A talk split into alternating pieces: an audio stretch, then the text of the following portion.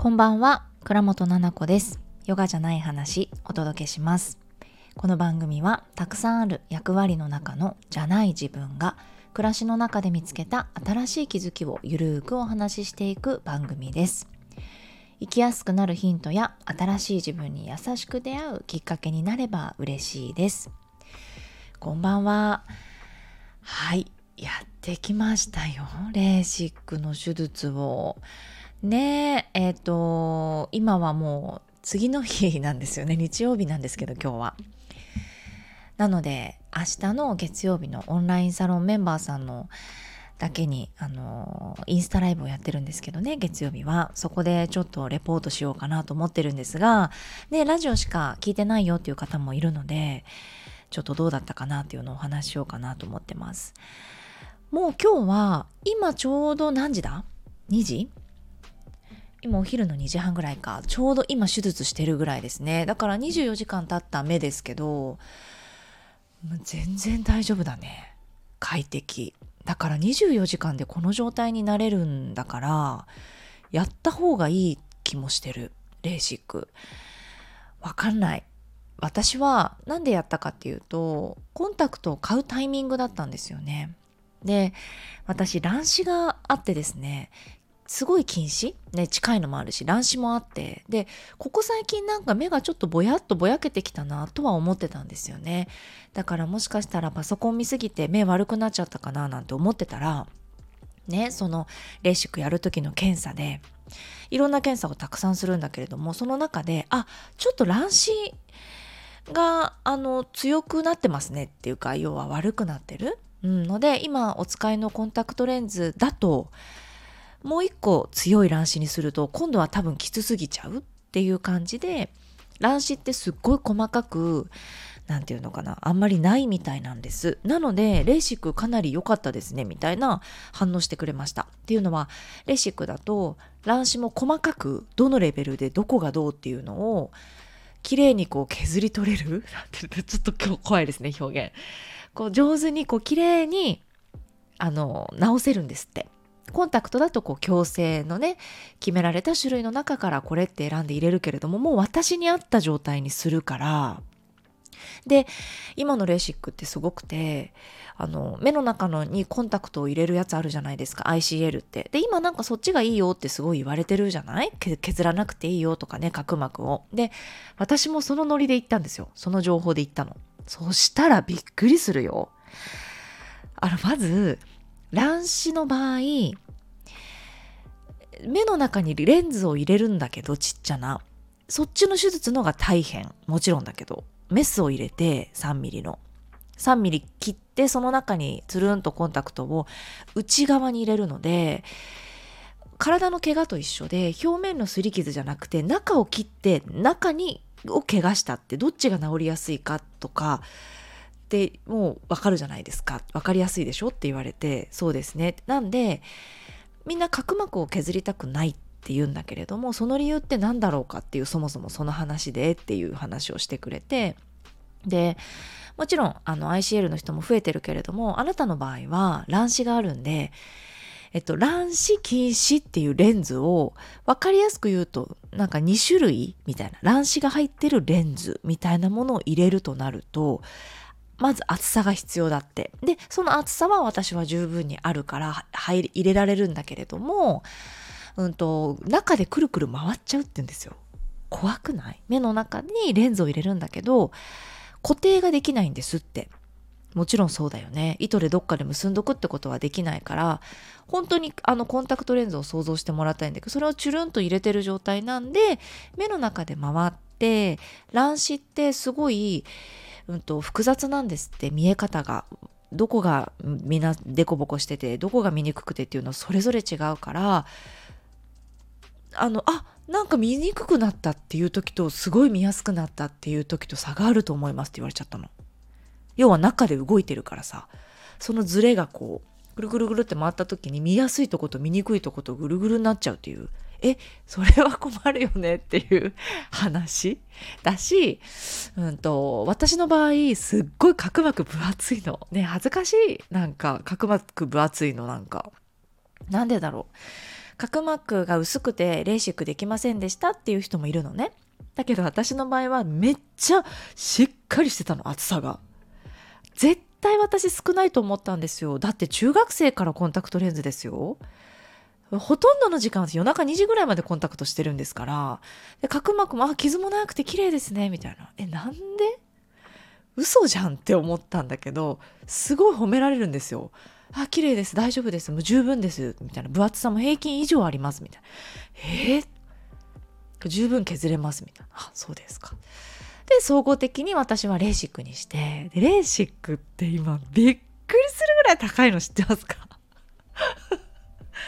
私さ30万ぐらいの気持ちで行ったんですよで ICL が多分ね60万ぐらいなのかなっていうのを想像してたんですよまあどっちでもかなと思ったどどっちかだなみたいなびっくりですよ。レーシックが一番高いから。その、綺麗なレーシック。その、昔ながらのっていうか、ウィーンって目を削るときにガタガタガタガタっていう、大きく削るのか、ピーンって細かく、なんていうのかな、削るのかっていうので、やっぱ差が出るじゃないですか。で、暗い時にライト、電、電球とかを見た時に、要は夜のお店とかを見た時にさ、夜空にこうビルがあってさ、あの光があるじゃないですかお店のバーってそういうのを見ると全部がぼやーってこう白くもわもわーってなっちゃう状態がレーシックだったら起きるんだけど高ければ高いほどそれがなくって夜運転する場合とか、うん、何かもう職業的にうんと、ドライバーさんとかあとパイロットの人とかはもう絶対一番高いやつっていう風に会社の人からえっと、指示があるんですって。パイロットのか、えっと、学校か。学校側からもうき機械を指定されちゃうレーシックの。このレベルの機械じゃないとやらないでくださいっていうのを言われてんだって。すごくない？その機械にした私。パイロットできる。ちょっと。お腹痛いそれにしたパイロットの話聞いてえすごいと思ってやっぱりもうそんな違うんだと思ったんですよ結構違いますって言ってて、あ、そうですか。で、見え方も私ほんとしつこいから、そのお姉さんにもいろいろ聞いて、この場合どうですか組み合わせとかもできるんですかとか、できます、できます。組み合わせだとちょっと5万円ぐらい安くなります、みたいな。10万円か。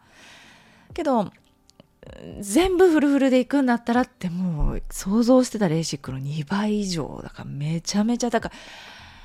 高いですね。でも一生に一回じゃないですか。ね、で、目の手術だし、私卵子なんでって聞いたんですよ。正直このレベルでもいいと思いますかって、いい30万のレベルでもいいと思うけれども、卵子の方で、まあ別に絶対この金額以上出せないっていうわけじゃなかったら絶対このレベルの強さの卵子だったらこれおすすめしますって言われて、やっぱそんな卵子ってめんどくさいんだなって。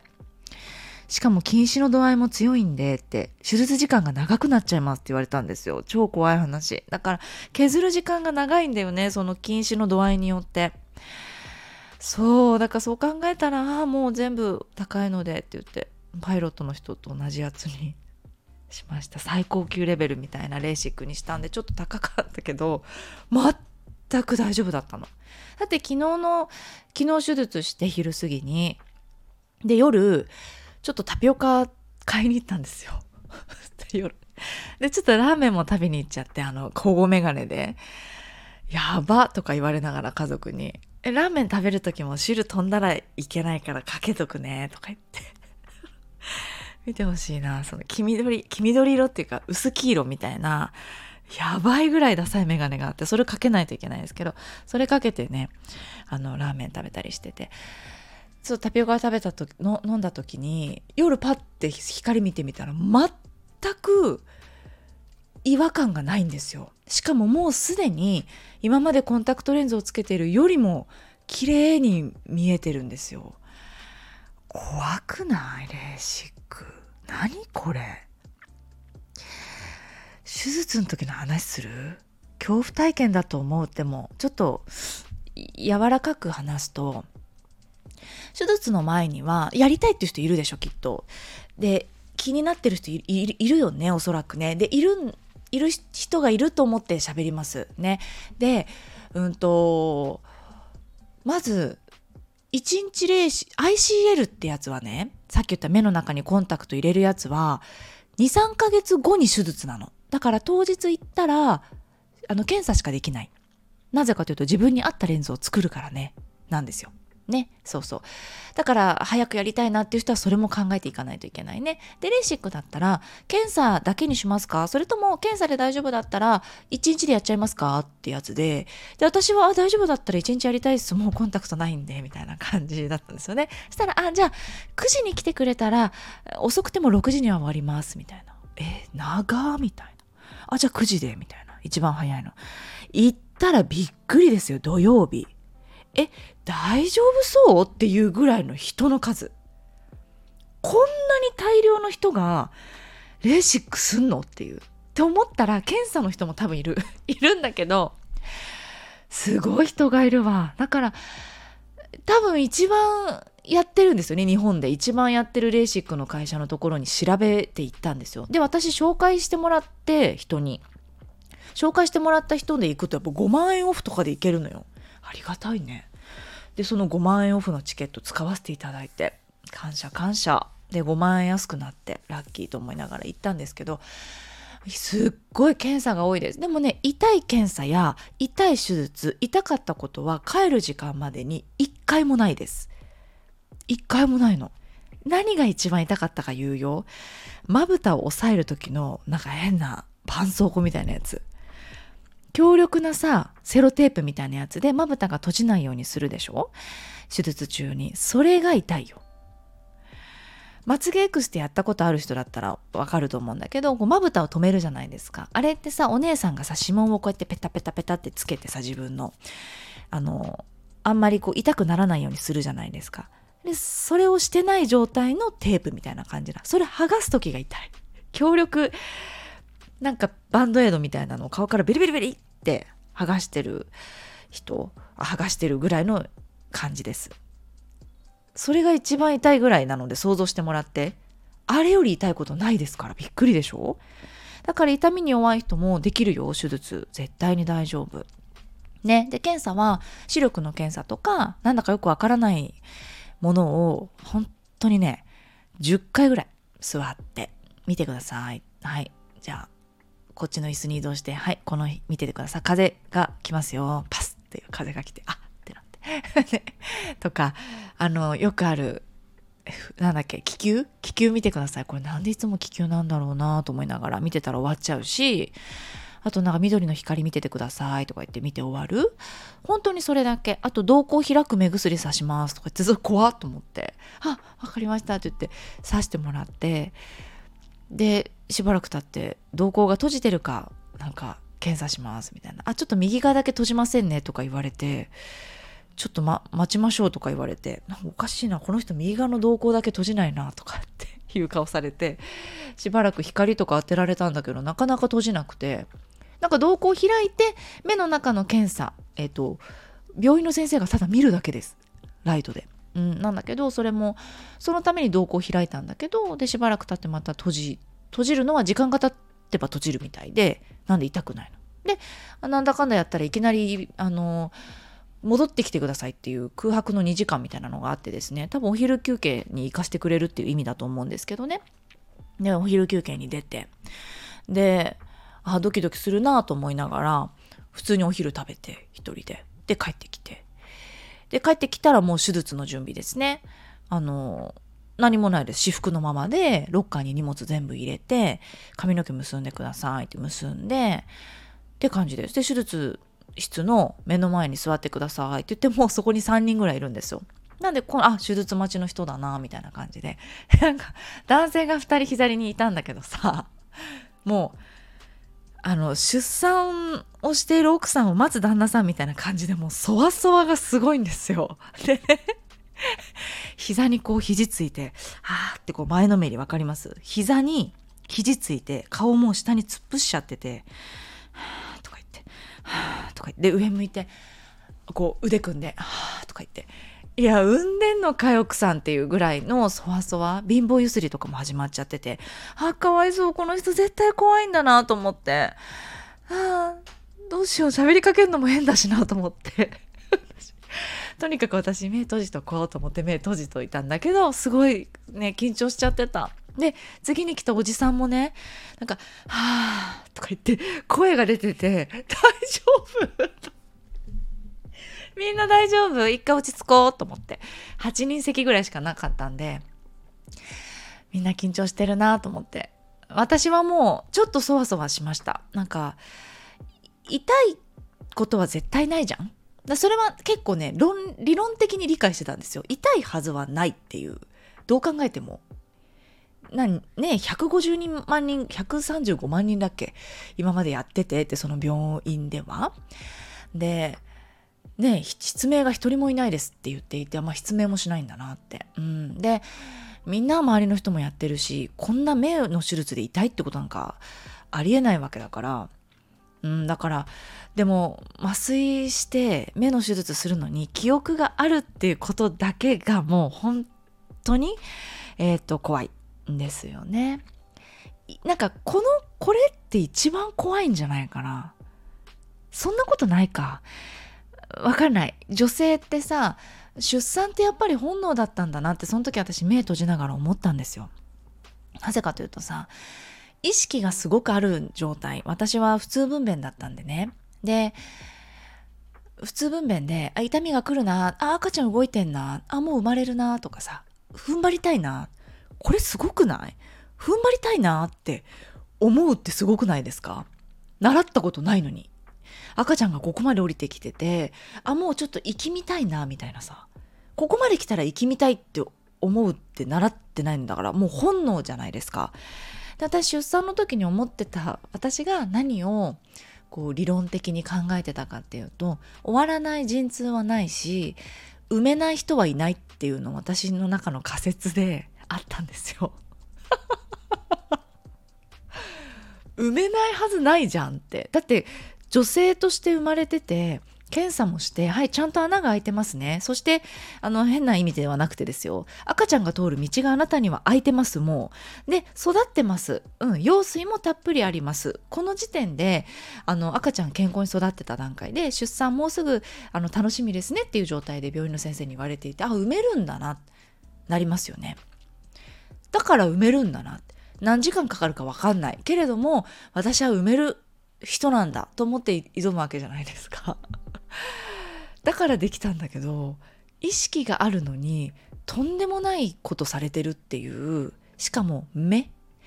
例えばですよお尻のお肉を削り取るとかさそういうものでしたら意識がある。けどうつ伏せになってる。お尻のお肉切ってるけど全く痛くない。だったら全然へっちゃらじゃん。目だから。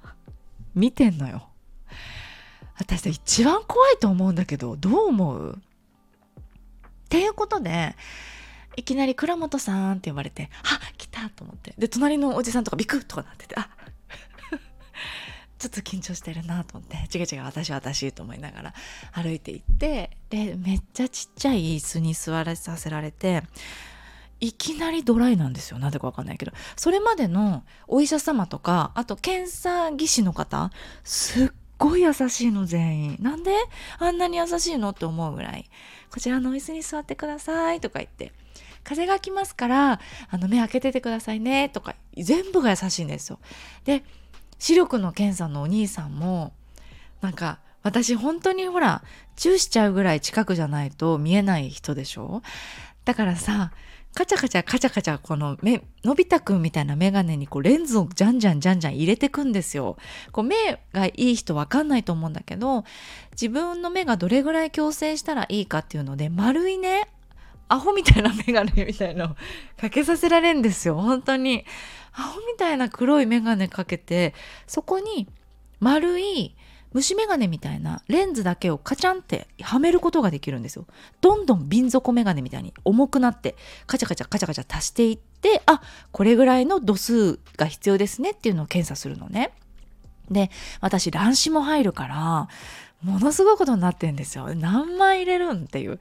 でもさ、私必死じゃん。だってあっち見てって言われてるんだから。で、見てさ、緑と赤どっち見えやすいですか？みたいな。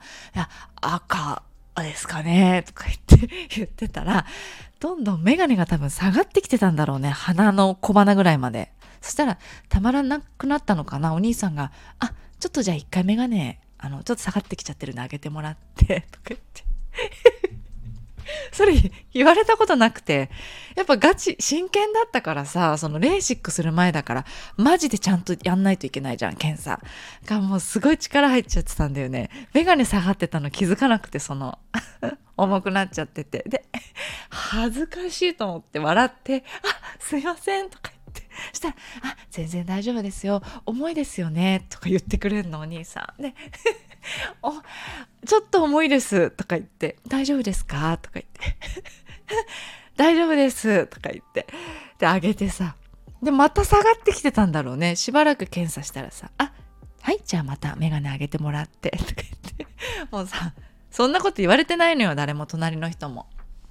だからお兄さんが独自でこう間にメガネを持ち上げてっていうのをこう挟んでくれながら真剣に答えてて。で私が赤緑。緑。ああどっちか。緑ですかね。とか言って言ってたらお兄さんが「これですね」って実はえっと緑の方が強く見えてるっていう時はちょっと強いよっていうことなんですよ。って教えてくれたんですよ。えごめんね。これ目が悪い人しかわかんない話だねこれ。わかるでしょ？緑と赤のさ二重丸があってさいっぱいさどっちが穴開いてますかのやつがあるでしょこのドーナツみたいなのがバーって書いてあってさ。その下に緑と赤のライトがあるんですよ。で、同じ二重丸が書いてあって、レンズによってね、赤のが見やすい、緑のが見やすいってあるのよ。で、緑ですかねって言ったら、あ、じゃあちょっと強いんですねって言って、緑、赤の方が強く見えてるの方がわかんない。多分乱視の話かもしれない。いいんですよねって言われて、あ、そうだったんですねって、今まで生きてきててめちゃめちゃこの検査やってるけど、初めて知りましたとか言って、あ、よかったですとか言って、すごい優しいお兄さんでした。でね、手術の時に戻りますよ。で、村本さんとか言って呼ばれて、あ、はいって言って言って、上向いてくださいとか言って、え、怖い怒ってる怒ってる？と思って、上向いて。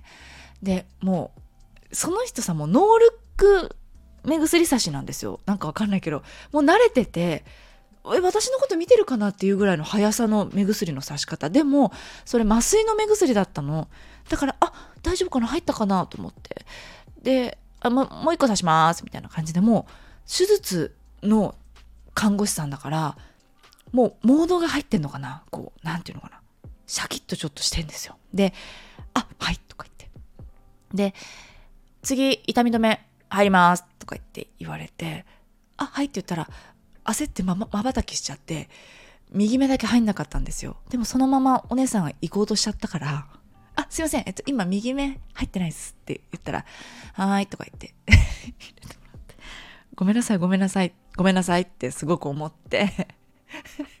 押してるからさ、手術の時間とか、すいません、すいません、と思って、はーいとか言って、で、こちらに歩いてきてください、と歩いてきたら手術室で急に急にと思って思いっきり手術室なんですよ。歩いていくパターンか自分で。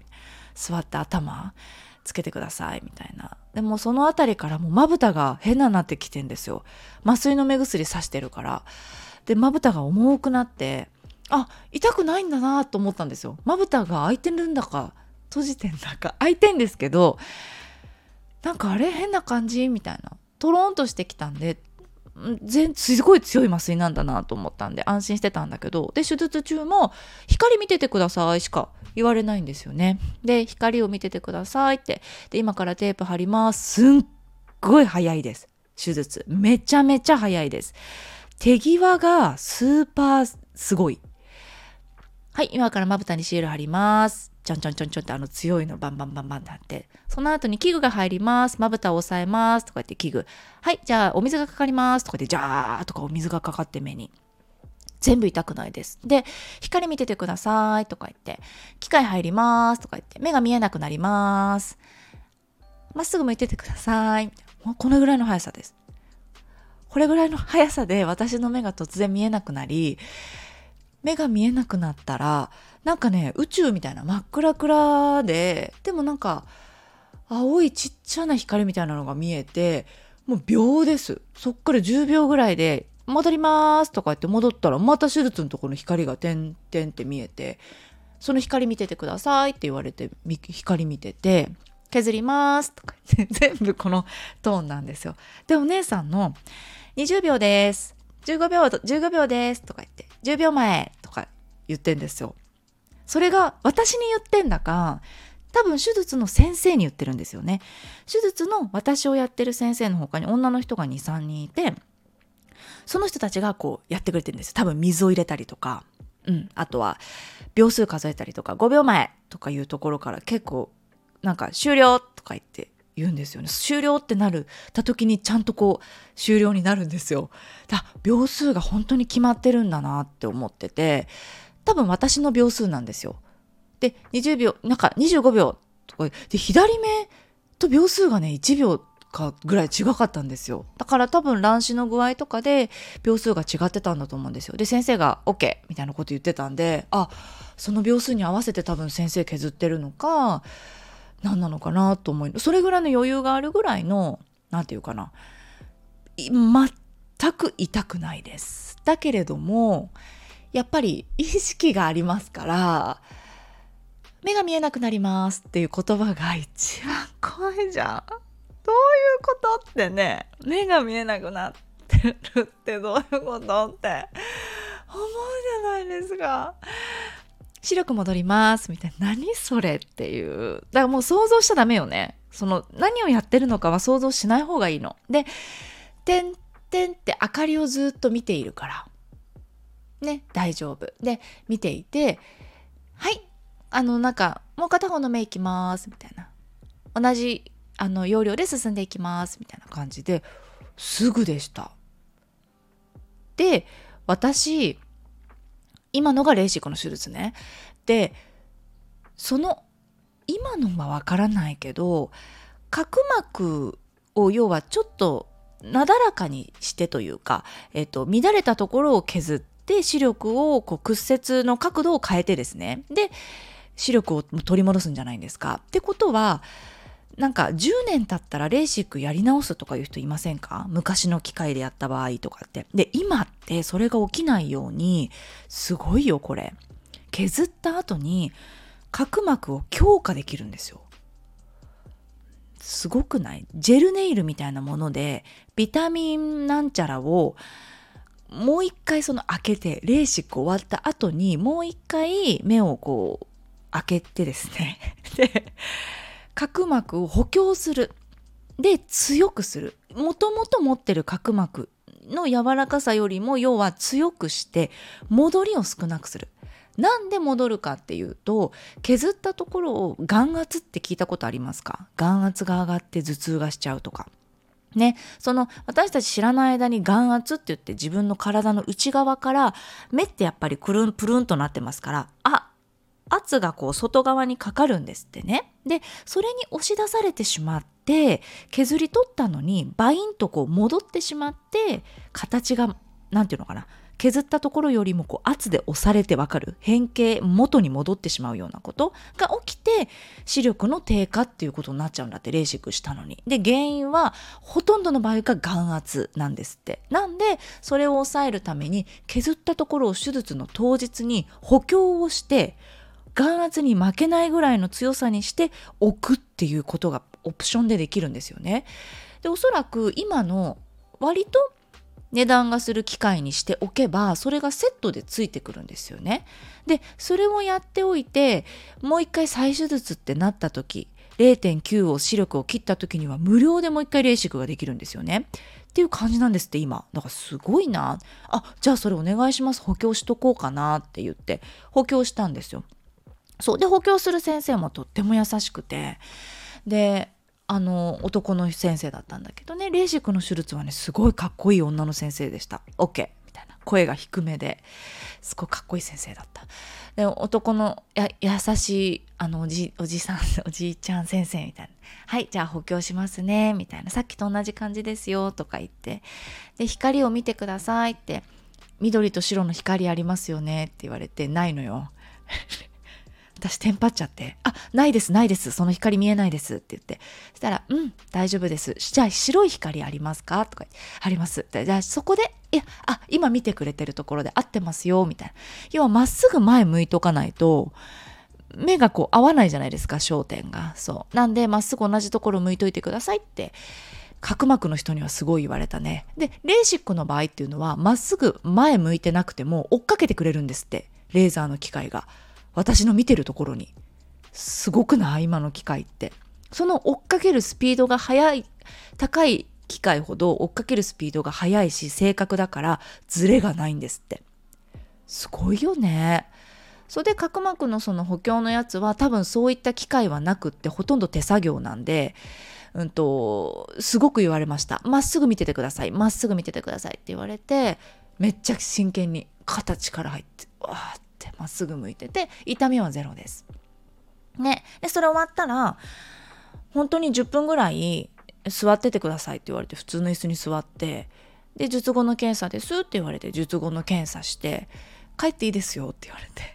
手術終わって20分後ぐらい目の前が白ぼやぼやで全然視力コンタクトしてない時は私ほらすごい近くじゃないと見えないけどそれよりは見えてるけれどもまあまあ電車とかはちょっと乗れないぐらいの階段とかも結構危ないなっていうぐらいのえっと見え方でした正直。なのでそれだけ言えることですね。なんで付き添いの人がいたりとか私はね旦那さん迎えに来てもらってあの家族に子供たちとパパに車で迎えに来てもらったけれども電車で帰る人は本当に気をつけてゆっくりゆっくり帰るといいです。もちろん保護メガネつけてね。そうそう。でも私そっから夕方夜もあのラーメン食べたりとかの時にはだんだんだんだん視力がこう最初白ぼやぼやなんだけどだんだん回復していって痛みも1時間おきぐらいに出てくるんですけど痛み止めの目薬があるんでそれ刺したら15秒ぐらいで痛み飛ぶんですよ。すごい怖いよねその痛み止め。強と思って。でそれを丸1日刺すので痛い期間っていうのはほとんどなく次の日の検診で私今日なので全然楽ちんでしたね。だから金額面とかコンタクトレンズがもうややこしいなとか私乱視のコンタクトでワンデーだったので結構高いんですよ。毎回本当に10な20万？なんか十何万とかじゃない？だって。そんなことないか。いやそうだよね。え10万ぐらいか。だって1ヶ月何千円とかでしょ？で12ヶ月まとめて買ったらそれぐらいになりますよね？とか7万とかだったっけか。そうまとめて買う人ってもっと高いと思うしコンタクトレンズによってはもっと高いと思うんですよね。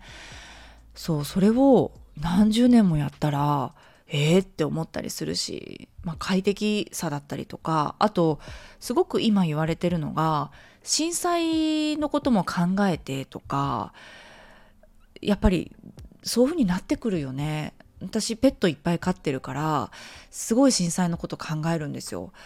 人数分のバッグあのリュックその子供この子たちを運ぶ1匹ずつのバッグが必要じゃないですか。でリュックタイプになってるとかでこの子は私が背負ってとかこの子はあなたが背負ってとかっていうのを家族で 決めててあとは靴ペットの靴とかをやあの買って準備しているぐらいぱりいつ何が来てもっていうことになるじゃないですか。えどうする？コンタクトレンズの人って。眼鏡も合ってなかったりしたらどうしようって思ったりするしまあ本当に生きづらいにつながるからね目が悪いって。めちゃめちゃ快適ですね。何もしてないのにこんなに目が見えるっていうのは。ちょっとすごい長くなっちゃいましたけど。レーシック体験でした。いやー、本当に、だって、もう、一日だってこんなだったら絶対やった方がいいと思っちゃう。痛い時ないんだから、ほとんど。そう思うと、痛痛いの金額ぐらいだよね。あと、やっぱその、あの、目が見えなくなりますっていう10秒ぐらい。10秒です、でも。大丈夫。大丈夫だよ。あの、本当に一瞬でした。手術は10分ない10分もかかってないね。5分ぐらいだったかもしんない。それぐらいなんです。実際寝転んでる時間っていうのは。本当に短かったです。驚くほど。あのあれとかのが痛いよ。ハイフとかのが。ハイフとかシミ取りとかやったことある人だったら女の人絶対できますね。本当に。あれのが痛いよ。ほんとあと脱毛とかさ VIO とかやってるんだったらもう100倍痛いですから VIO のが。大丈夫です。ということでもし何かやりたいよっていう人がいたら私がまた紹介チケットいただいたんですよ。でどなたにでも渡せて5万円オフになるんですって。なんでよかったらご紹介するのでやりたかったら連絡してください。